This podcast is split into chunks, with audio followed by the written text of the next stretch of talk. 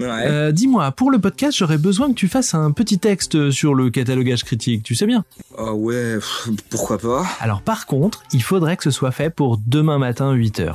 Mais t'es sérieux, chaud là Attention, attention, hein, parce que et en plus, j'aimerais bien que ce soit euh, fun, marrant, un peu élégant, tu vois, relevé, un peu piquant. Ah, C'est ouais, c'est pas gagné quand même. hein. Mais alors, tu, tu veux que le podcast il s'arrête et que les gens ils s'emmerdent? Mais non Alors, euh, tu sais quoi faire Ah, Est-ce qu'on peut discuter du thème un peu au moins? Ah, Pose-toi les bonnes questions, Quentin. Est-ce que t'as le temps de discuter? Ton papier, euh, il va pas s'écrire tout seul, tu sais.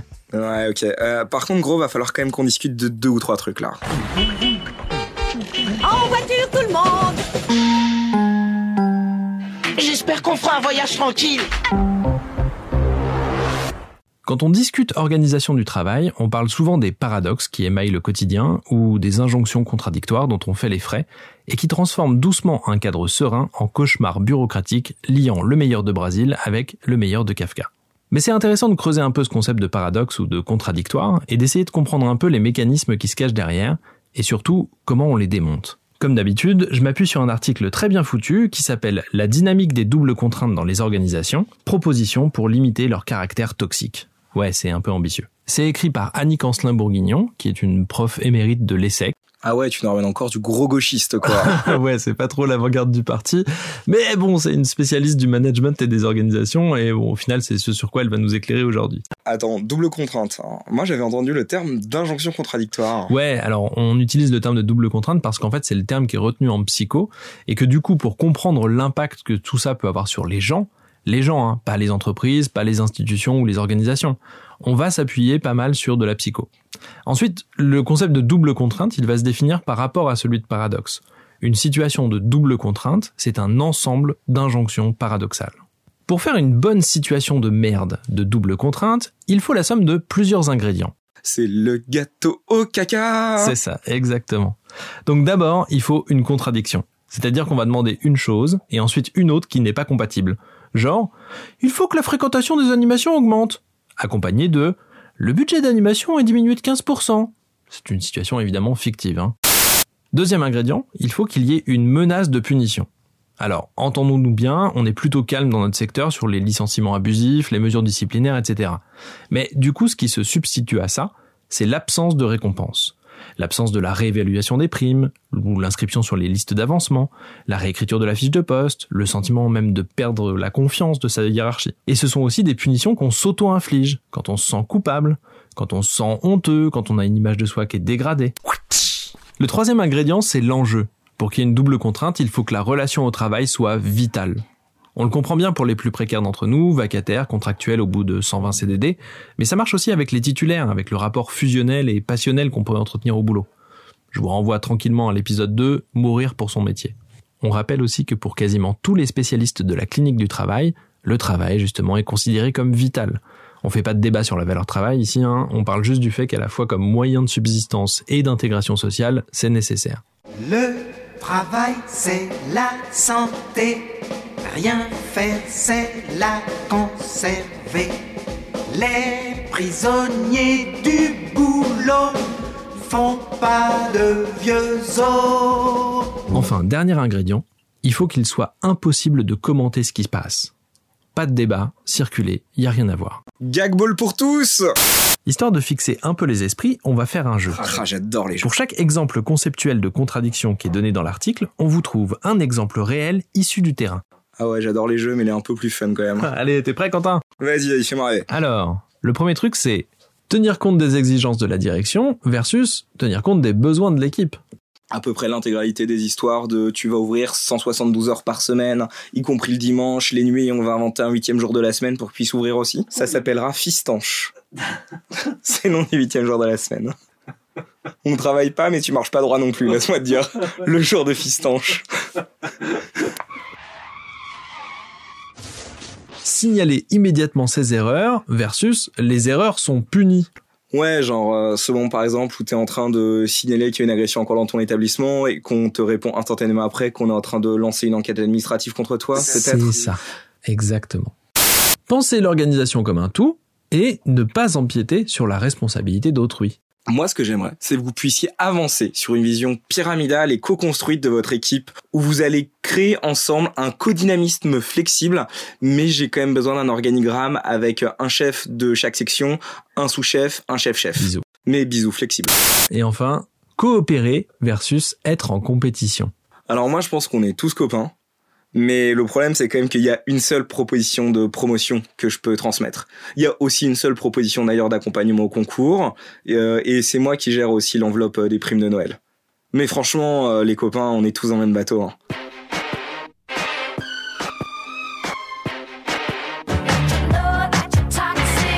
Deux connards dans un bibliobus. Ouais, bon, ok. Il y a la double contrainte dans nos métiers. Mais ça a toujours été le cas, non? Et puis, il faut bien motiver un peu les gens, non? C'est normal, ça fait partie du deal. Bah, travailler, c'est quand même censé être chiant. Oui et non. En fait, il y a, il y a surtout une accélération dans la pénibilité. Partout. Et je vous invite à regarder les enquêtes de la DARES et les rapports sur les risques psychosociaux. Les RPS, vous savez? Ouais, je les apprends à chaque concours. Après, j'oublie, parce que, je veux dire, quand on travaille, à quoi bon se préoccuper de ce genre de choses? Et cette accélération, notamment des doubles contraintes, elle est liée à quelques facteurs qui sont à regarder avec attention. D'abord, c'est le développement des instruments de gestion. C'est quoi ça, des instruments de gestion? C'est l'ensemble des formalisations et des processus qui incarnent des règles. Genre des trucs informatisés, comme les tickets en tout genre, les signalements en ligne, les formulaires pour demander un truc. Et ça, ça va créer une perception très concrète de la perte de l'autonomie. Tu veux dire qu'il pourrait être lié au fait que t'as jamais une seule personne en face de toi qui puisse potentiellement démêler les trucs et que tu te retrouves à devoir jongler avec des outils que personne ne maîtrise vraiment et qui ressemblent un peu à une danse mystique autour d'un totem pour espérer que tombe la pluie? Exactement. Et on va citer un truc simple. Jusqu'à présent, t'avais la main pour les amendes de retard sur ton logiciel. Ouais, tu pouvais ouais. les virer si c'était ta politique d'équipe ou juste si la situation que t'avais en face de toi s'y prêtait. Et puis un jour, le logiciel change. Et tu peux plus faire ça. Parce que c'est pas dans ton périmètre. Il faut faire une demande écrite, justifiée, chiante. Ça retire du sens que tu mettais dans ton boulot. Sur le papier, ça aide à harmoniser les pratiques, mais dans la réalité, ce que ça amène, c'est de la toxicité. Ensuite, il y a aussi le nombre de trucs qu'on va monitorer qui a augmenté. Avant, on regardait quelques chiffres et puis tout à coup, on a multiplié les indicateurs, y compris sur des trucs pas comptables. Et cette multiplication, elle n'est pas gratuite. Elle vient avec des nouveaux objectifs du coup. Et donc plus de contraintes pour les gens. Le meilleur exemple, c'est les démarches qualité, qui introduisent une tétrachier d'indicateurs qui parfois sont pertinents, mais qui souvent sont une ligne dans un putain de tableau Excel et qui deviennent une contrainte supplémentaire dont la pertinence est auto-justifiée. Et c'est pas que le fait de rajouter un peu de taf de gras de papier qui est chiant. C'est que cette somme de taf supplémentaire, elle joue sur la santé. Elle met en échec comme une menace de punition.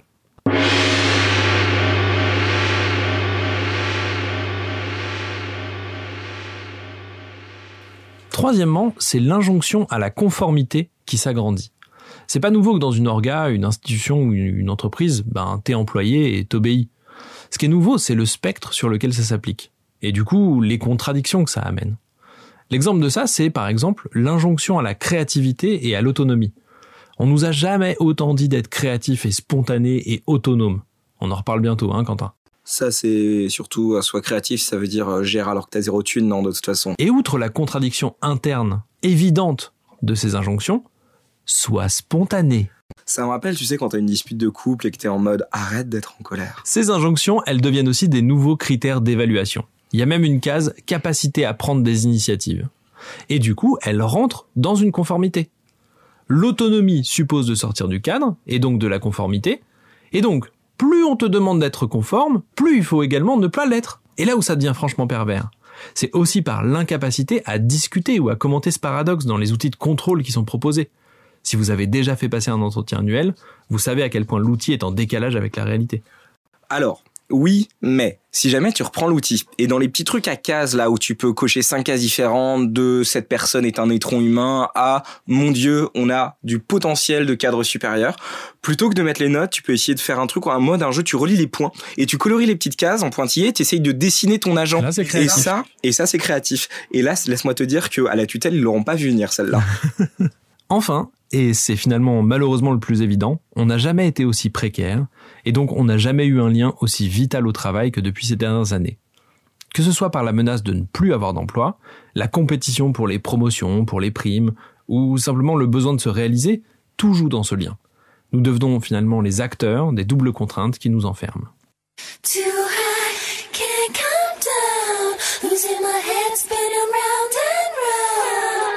Donc en gros, depuis quelques années, on a développé des outils de gestion et des stratégies de performance qui petit à petit génèrent de plus en plus de décalage entre les discours et les pratiques et qui génèrent du stress et de la toxicité. Et en plus, ça verrouille les possibilités pour les organisations d'évoluer en interne, d'apprendre des erreurs ou de changer des trucs. On finit par être moins efficace et on rencontre des situations où on a des équipes en longue maladie ou en accident du travail avec des gens qui ont perdu le sens et qui flippent du moindre truc. Bravo. Et dans ceux qui s'en prennent le plus plein la gueule, vous savez qui est-ce qu'on peut retrouver? Les managers. Attention, hein, pas les directions tout en haut, là-bas, bien éloignées. Hein. Les intermédiaires, les responsables de bibliothèque, d'équipe, celles qui sont les pieds dans la merde avec nous. Ils sont pris entre deux trucs, la pression des objectifs qu'on leur fixe et toutes les contingences du quotidien. Ils sont évalués et parfois même rémunérés sur des objectifs contradictoires, avec un lien vital ultra développé. Et en plus, ils galèrent à en parler parce qu'ils font partie de la chaîne hiérarchique. Ouais, le fameux truc d'être entre le marteau et l'enclume, quoi. Exactement. Bon, ceci étant dit, en bas de l'échelle, ça morfle aussi, hein, notamment quand le responsable ne peut pas filtrer les injonctions paradoxales qui viennent d'au-dessus. On fait quoi en gros euh, maintenant? Alors, il faut d'abord prendre conscience qu'il n'y a pas de modèle unique d'organisation. Chaque équipe est différente, chaque tutelle est perverse à sa manière, chaque bâtiment public recèle son lot de surprises stressantes du quotidien. Faut faire avec. On pourra pas faire disparaître en un coup de baguette magique toutes les doubles contraintes auxquelles on est exposé. Par contre, on peut essayer de limiter ce qui les fait apparaître. On a dit que les ingrédients c'était les contradictions. Bon, là, on va pas pouvoir faire grand chose, désolé, on aura toujours des trucs qui vont débouler random et qui voudront rien dire. Le deuxième ingrédient c'était la menace de punition ou l'absence de récompense. Alors là, on va peut-être pouvoir faire quelque chose. Un truc dont on pourrait s'inspirer, c'est le droit à l'erreur qu'on a vu se développer dans le milieu médical ou dans l'aéronautique aux États-Unis. Ou en France aussi, quand tu oublies de payer tes impôts et que t'es très très riche. hein. oui, ça marche aussi pour ça.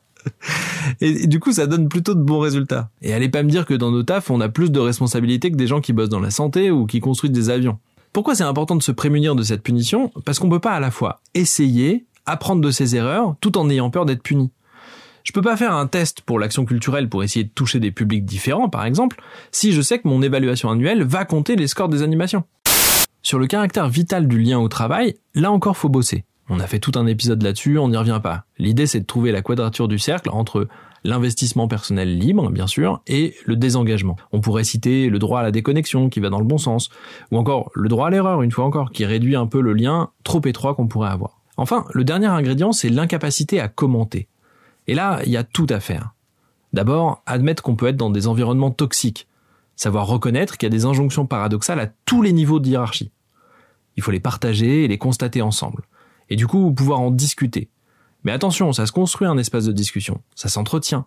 Et on surveille qu'on ne devient pas une caricature bullshit de l'autocritique. Il faut de la transparence et de la clarté. C'est difficile de changer complètement les modes d'organisation.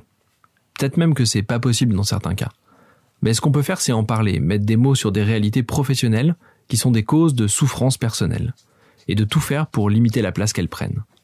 Bref, aimez-vous, parlez de ce qui va pas, et si vous êtes manager, faites gaffe à identifier ces mécaniques pour pas les reproduire. Et encore une fois, barrez-vous si c'est trop pour vous. Ça vaut pas la peine de perdre sa santé mentale.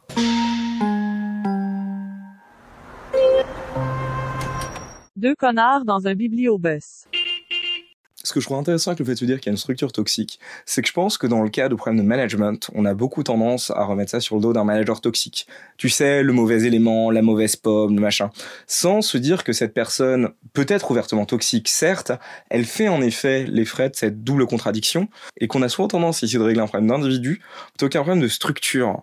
Et je pense aussi que c'est ça qui est très compliqué, c'est que beaucoup de nos outils pour répondre à des situations toxiques sont des outils en fait qui relèvent de la psychologisation du travail, machin il est méchant, et pas en fait d'une vision structurelle de il n'y a pas moyen pour un manager de ne pas devenir une personne horrible dans cet environnement professionnel. Ouais, ouais, ouais, c'est, c'est, je pense que c'est un peu le, le c'est, c'est une partie d'une note du, du problème. Euh, Enfin, c'est, c'est, ouf, hein, mais quand tu cherches sur Google euh, management toxique, tu veux te, te, te, te documenter sur la question, tu tombes sur des tops de genre euh, comment reconnaître le manager toxique.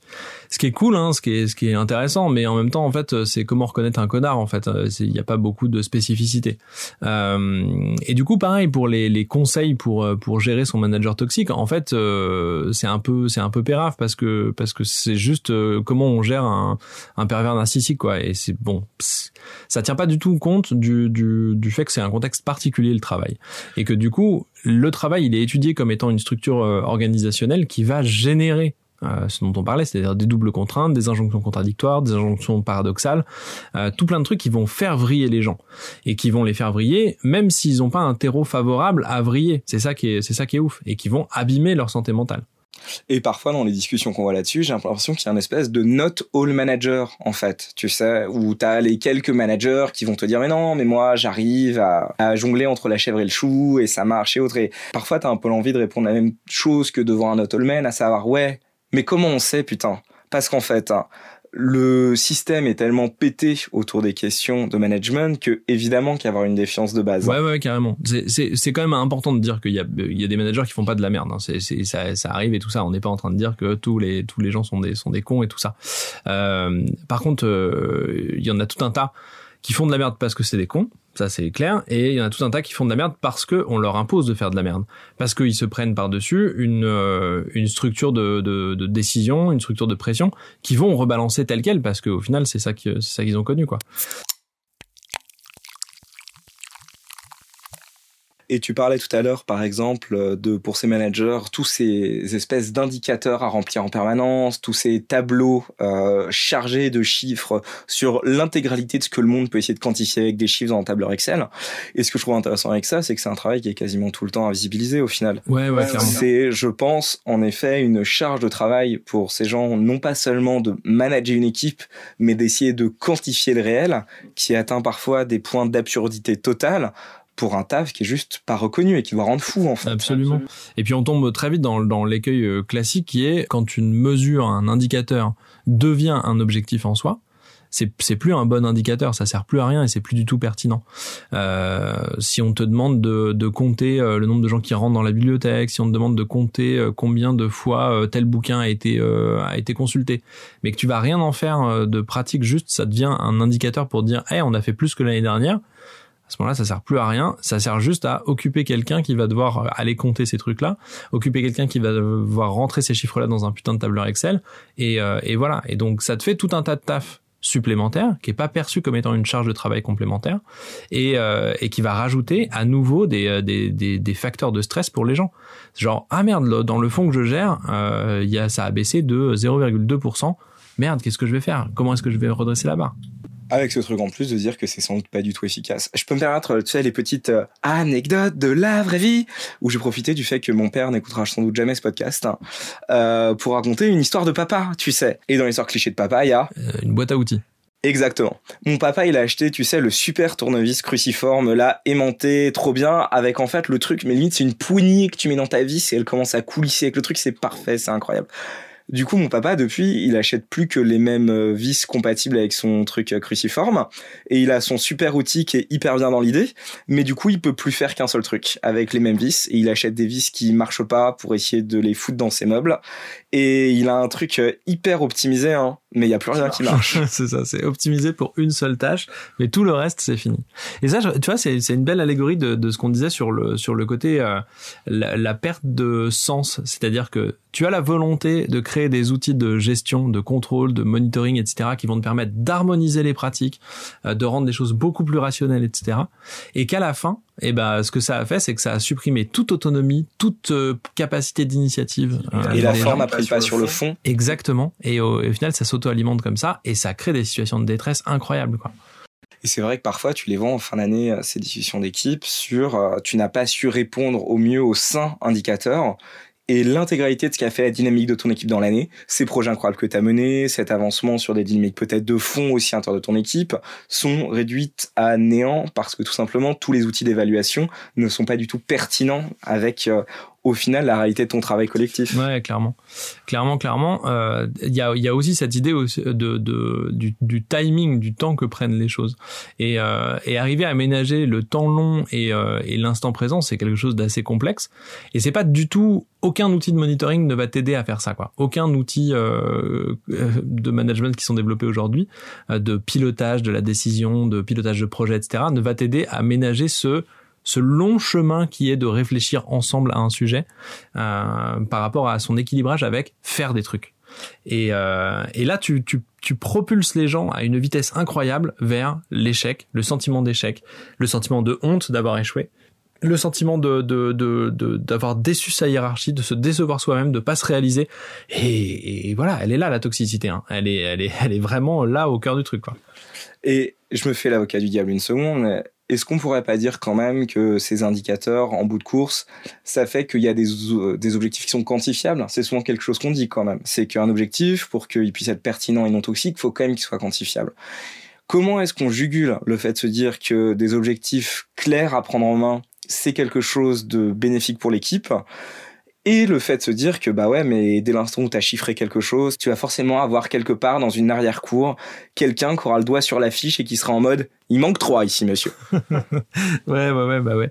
Euh, ouais, ouais, c'est un peu le, c'est, un peu le, le, problème avec cette, cette idée-là de, de devoir tout quantifier, c'est que euh, d'abord tout n'est pas quantifiable. Il faut vraiment s'en rendre compte et, euh, et accepter ce truc-là.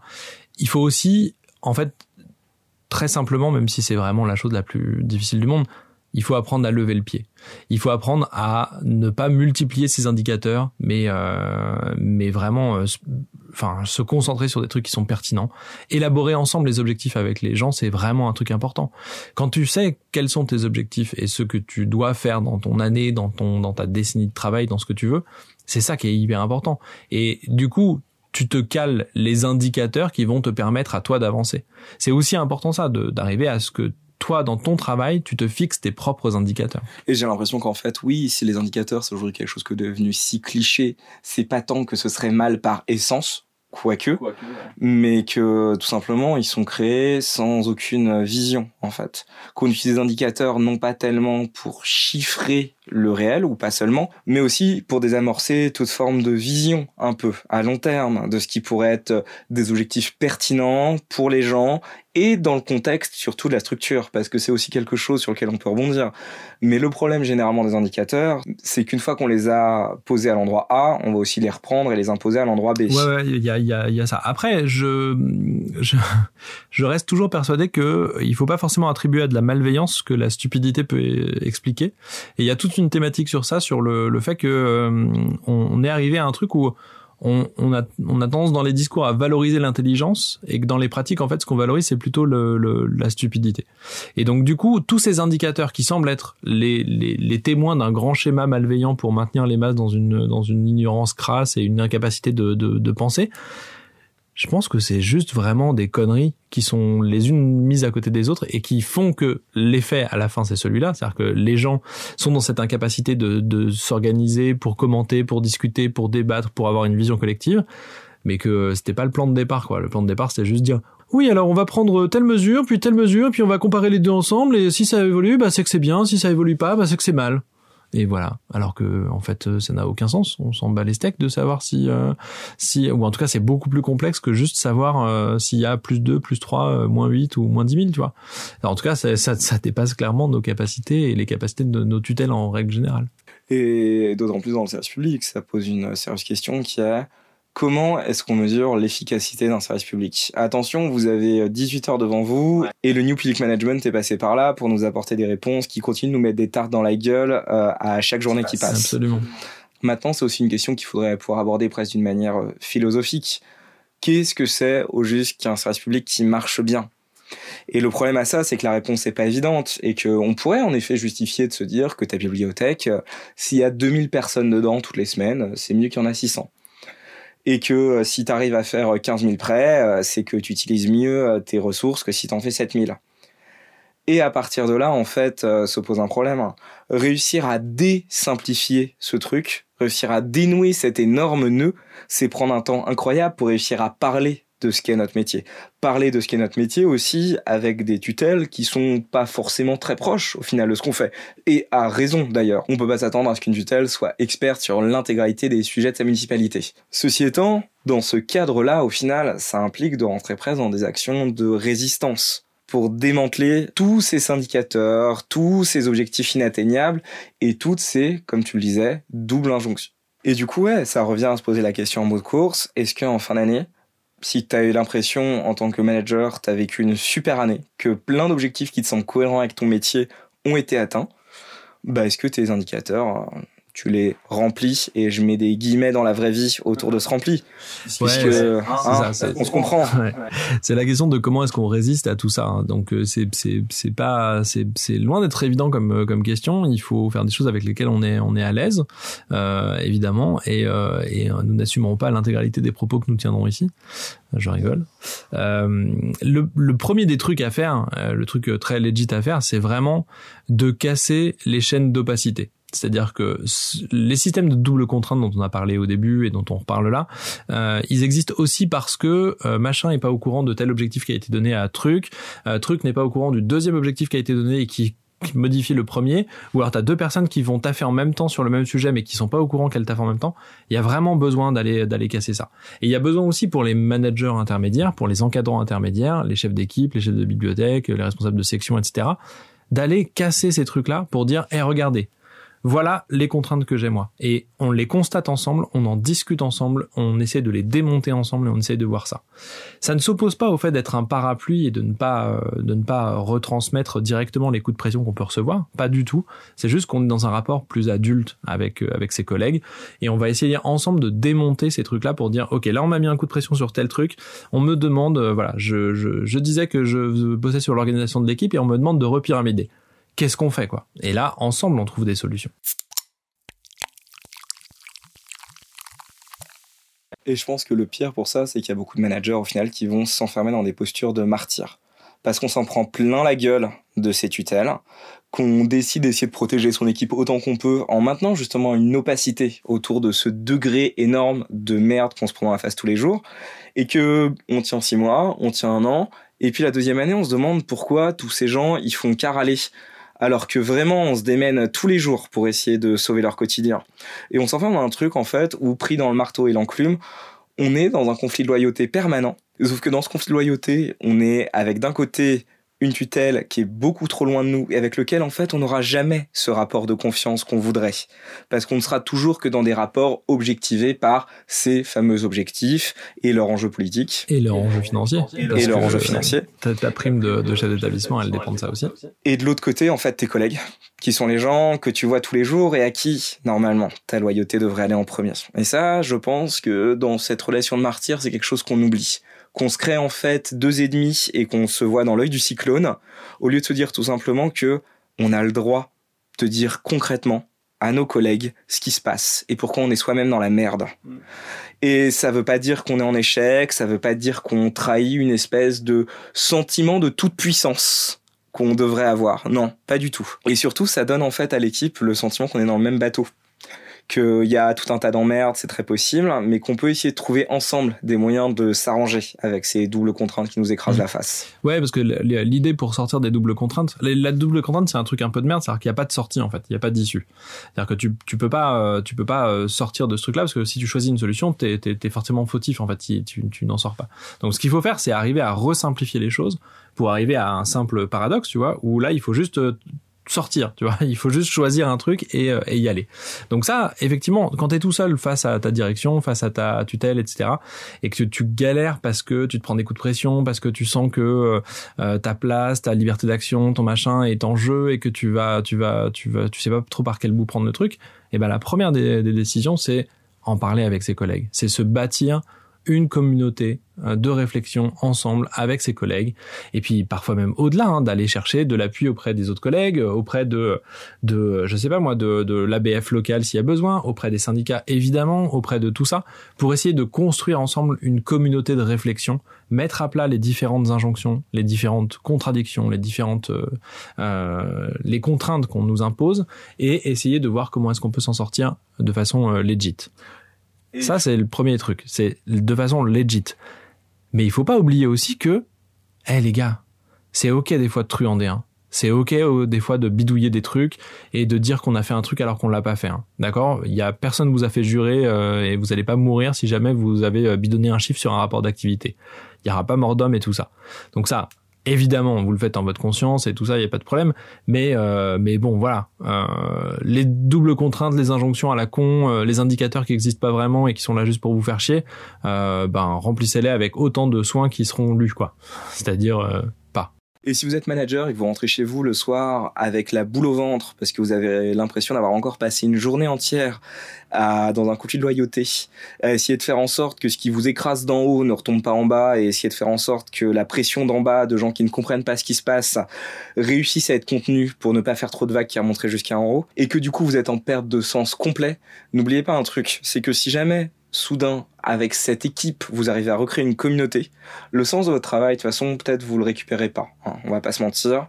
Mais par contre, le sens que vous pouvez gagner à être vu comme un allié par les gens que vous êtes censés encadrer et qui vont être dans le même bateau que vous et qui vont comprendre ce que vous leur dites et pourquoi et qui vont vous soutenir, c'est quand même une force incroyable. Et je sais que ça peut sembler un peu niais de se dire qu'on va ressusciter soudain dans le regard des gens comme un petit phénix de manager.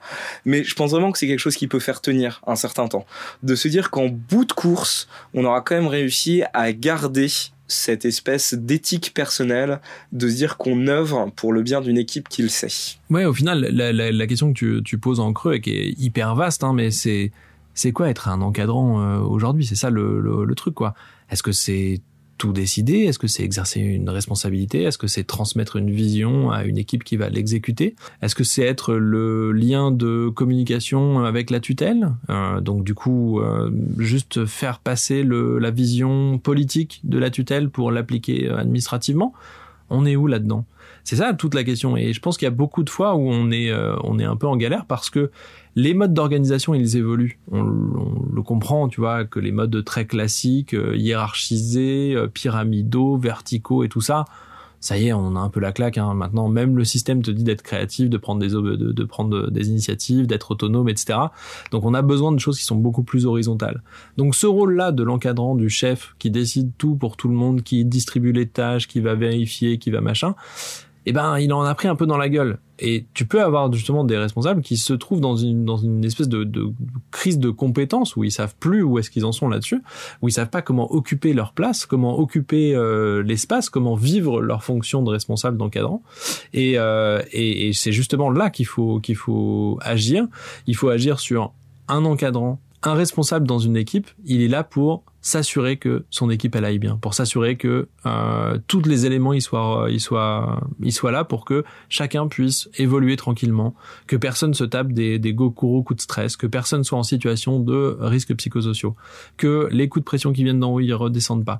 Pour faire tout ça en fait, et plus pour faire euh, la machine à décider, la machine à valider, le, la validation des congés, de, du budget, de machin, tout ça c'est bon, on arrête.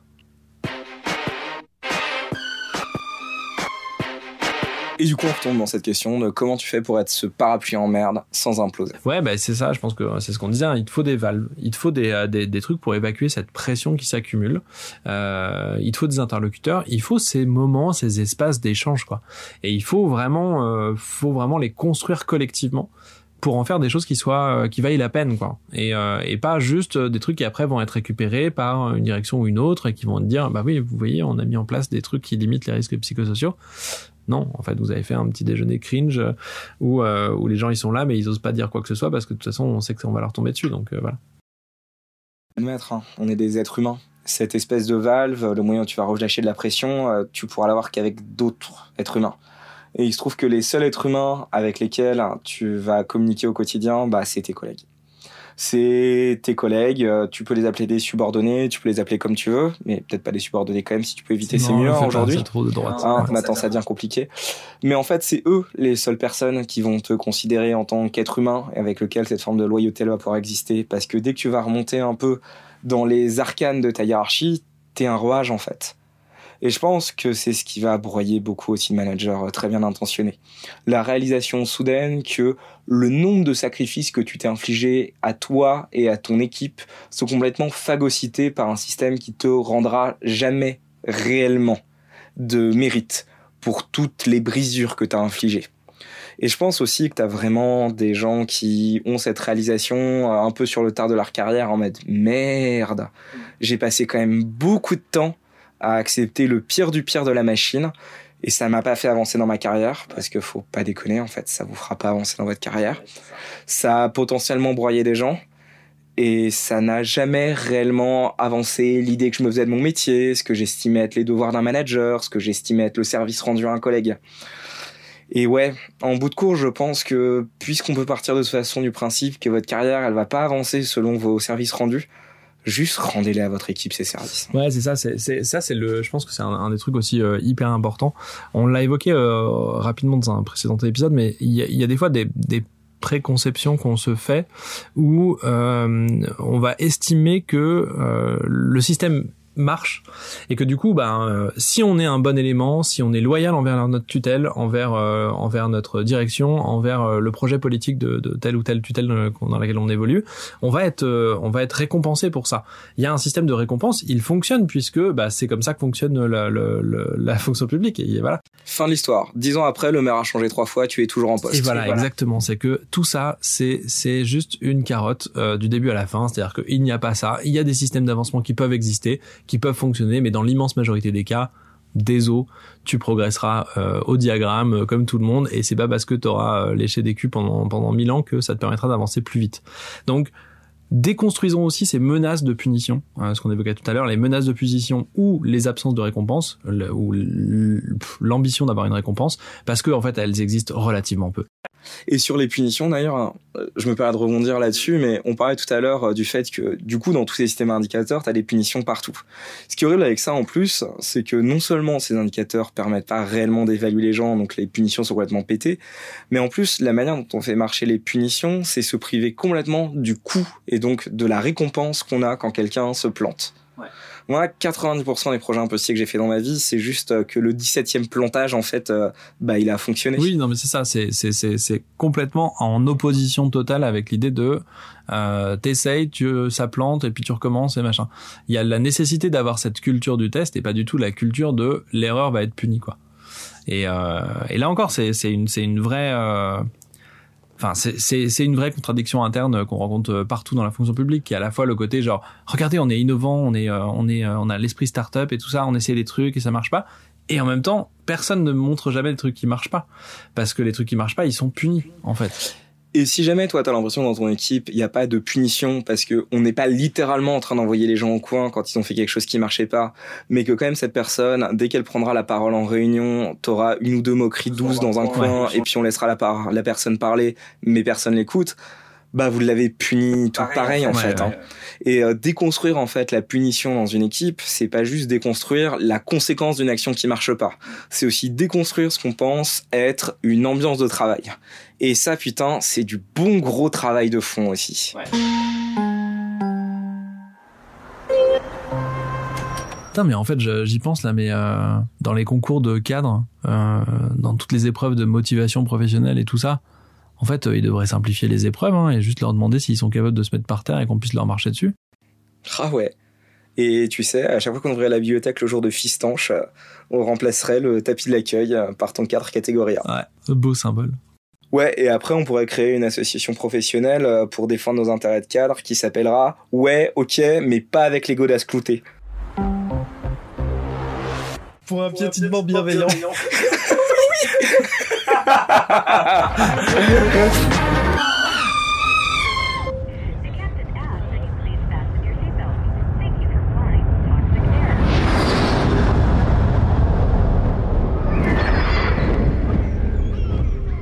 Hey Julien, est-ce que s'abonner à un podcast, c'est pas rentrer dans une communauté de gros gauchistes décérébrés qui viennent pour wokiser ton métier et mettre plein de gros délires à base de cancel culture dans nos bonnes vieilles habitudes professionnelles?